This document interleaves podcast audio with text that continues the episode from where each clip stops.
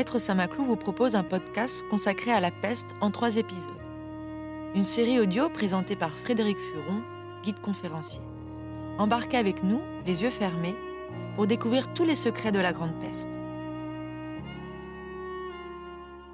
Installez-vous, le voyage au cœur de l'histoire va commencer.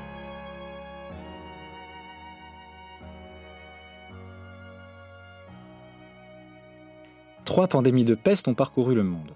À leur actif, on compte des millions de morts et des saignées démographiques sans précédent. Une peur tenace distillée dans les esprits et avec la lèpre, c'est la maladie le plus fortement associée au Moyen Âge.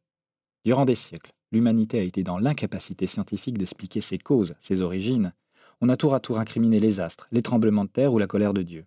Et ce n'est qu'à la toute fin du XIXe siècle qu'on a entrevu la lumière, celle passant dans le microscope d'Alexandre Yersin qui le premier a pu identifier une bactérie à qui l'on donna son nom, Yersinia pestis.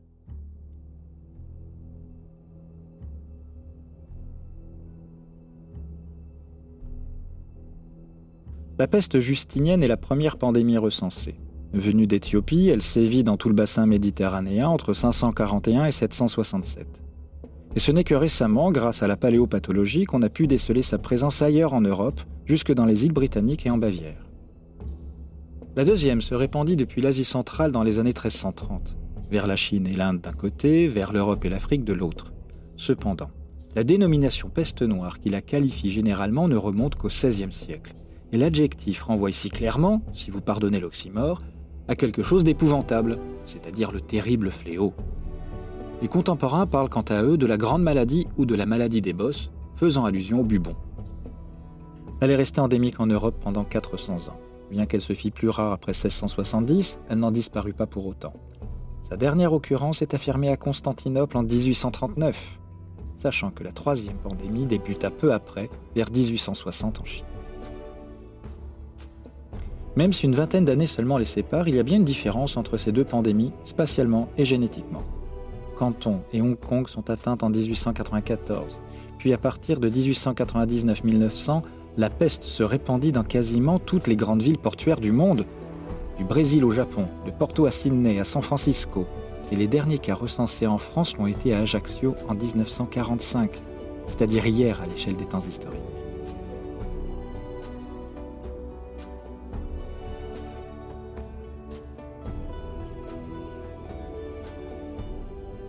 Il n'y a à ce jour aucun vaccin efficace contre la peste. Elle est endémique en Asie centrale, plus particulièrement en Mongolie où, en 2019, un couple de Mongols est mort après avoir ingéré du foie de marmotte cru.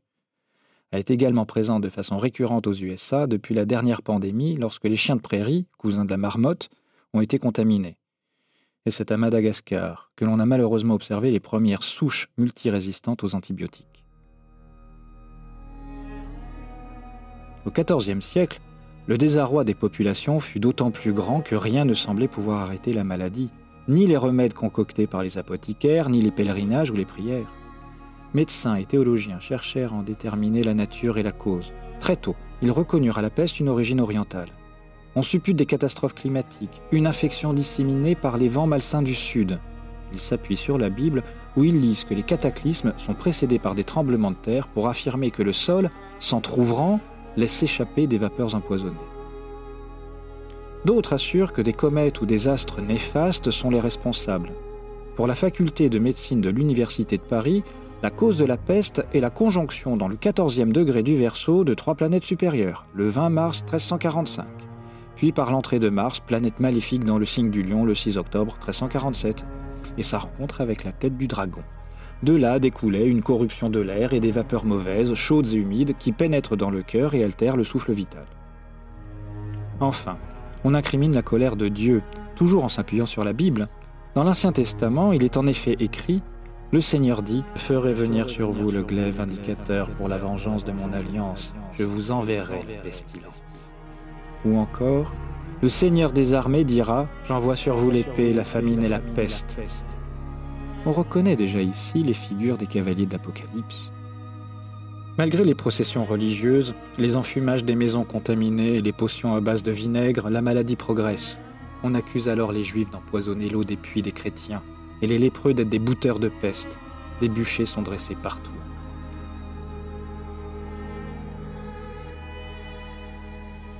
À la fin du XIXe siècle, alors que la Chine est touchée par une épidémie de peste, la France, soucieuse de ses intérêts économiques dans le Tonkin, envoie sur place un jeune médecin de 31 ans pour tenter d'élucider les mécanismes de la maladie. Alexandre Yersin est un membre de l'Institut Pasteur. En 1894, il part du Vietnam où il réside vers Hong Kong. Malgré l'hostilité et la rivalité de ses confrères japonais et anglais qui tentent d'entraver ses recherches, il découvre en quelques jours ce que l'humanité n'avait pas réussi à trouver en 500 ans.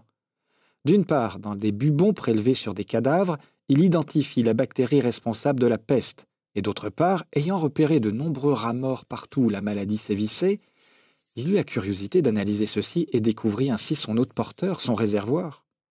Il échoua toutefois à comprendre par quels moyens celle-ci passait du rat à l'homme. Et c'est à un autre pasteurien, Paul-Louis Simon, que l'on doit cette découverte en 1898, lorsque celui-ci mit en évidence le rôle prépondérant de la puce comme vecteur.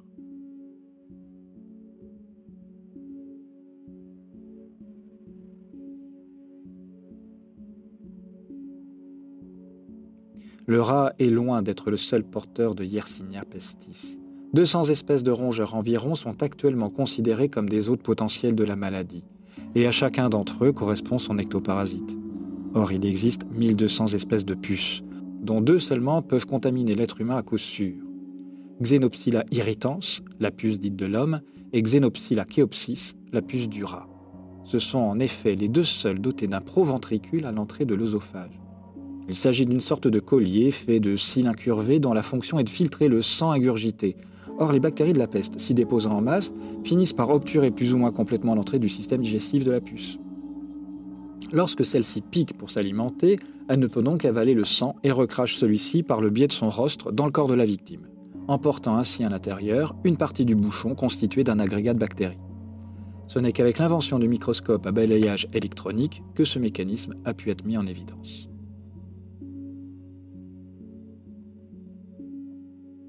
La maladie peut dès lors se propager dans l'organisme selon deux voies différentes, mais toutes deux menant vers la septicémie. Si la puce injecte Yersinia pestis dans le système lymphatique, les bactéries sont drainées jusqu'au prochain ganglion qui se transforme en bubon purulent sous l'effet de l'infection. En l'absence de traitement, l'incubation dure en moyenne 4 jours.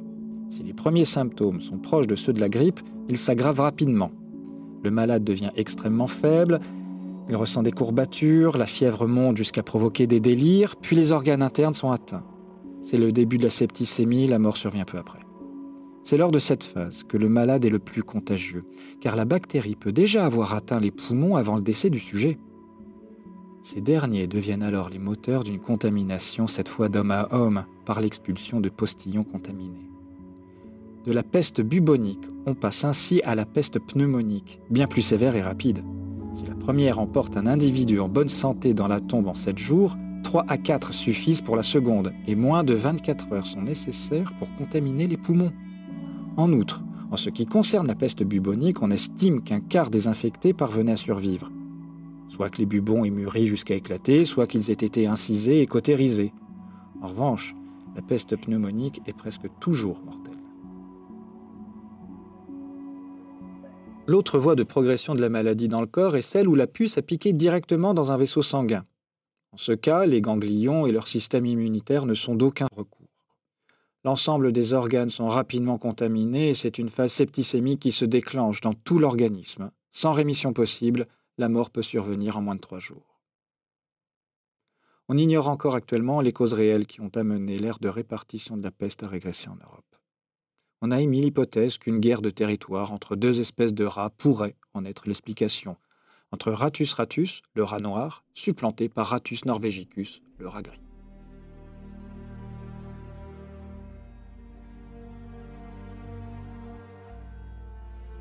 « 550 sépultures datées du 15e au 18e siècle ont été exhumées du sous-sol de l'être Saint-Maclou pendant les fouilles de 2016 à 2018. Des analyses sont toujours en cours en 2021 et les résultats que nous possédons ne sont encore que parcellaires. Sur près de 10% des restes analysés, des cas de tuberculose ont été établis. D'autres, moins nombreux, étaient porteurs de la syphilis. D'autres encore souffraient d'un manque de vitamine C et D, et leurs conséquences, le scorbut et le rachitisme, infections fréquentes chez les populations les plus démunies. Enfin, quatre fosses du XVe siècle, contenant de 2 à 6 corps, témoigneraient de la peste à Rouen lors d'un épisode récursif de la maladie. D'une part, les tombes collectives sont en général significatives de charniers, d'ensevelissement rapide à la suite d'une épidémie. D'autre part, une analyse de 2016, réalisée par le laboratoire Hamilton au Canada, a trouvé des fragments d'ADN similaires à ceux de Yersinia pestis dans la pulpe dentaire d'un des corps.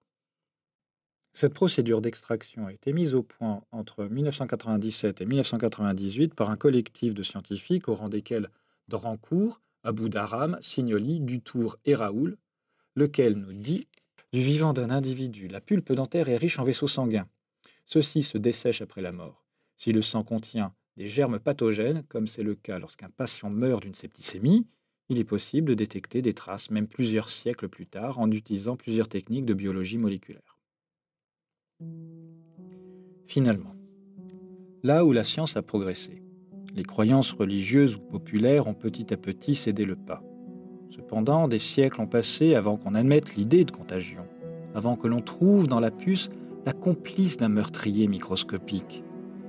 Et s'il s'était trouvé quelque génial apothicaire au XIVe siècle ayant inventé un remède efficace contre la peste, il y aurait assurément eu des gens pour dire que cela allait contre l'ordre naturel, que seule la prière pouvait sauver, qu'il fallait se méfier de cet apothicaire à l'air un peu juif, dont le but était probablement d'empoisonner ses contemporains. De nos jours, les maladies succèdent, de nouvelles pandémies parcourent le monde. L'esprit humain, lui, dans sa quête perpétuelle de trouver du sens, et à l'heure même où la technologie semble triompher, demeure profondément, émotionnellement irrationnel.